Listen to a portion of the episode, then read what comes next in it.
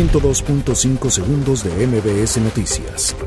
La Secretaría de Salud reportó que en las últimas 24 horas no se han registrado casos sospechosos de coronavirus en 2019 y no se han reportado casos positivos.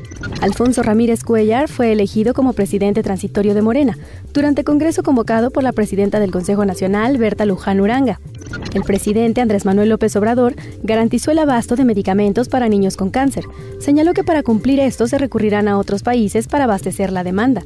El consejero presidente del INE, Lorenzo Córdoba, afirmó que a pesar de la solicitud de la Secretaría de Gobernación para que entreguen los datos biométricos del padrón electoral, el INE protegerá los datos personales.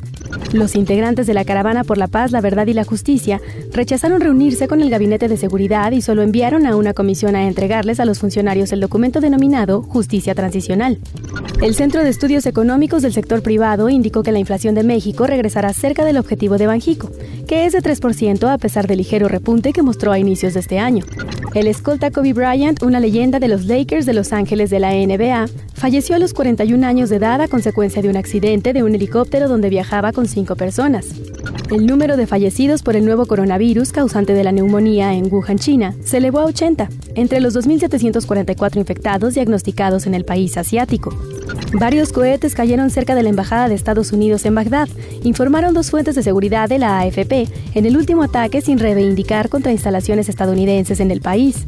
En talleres de la UNAM, el estudiante de posgrado en diseño industrial creó una impresora que reproduce estructuras porosas muy pequeñas con alta resolución semejantes a los huesos, elaboradas con materiales biodegradables.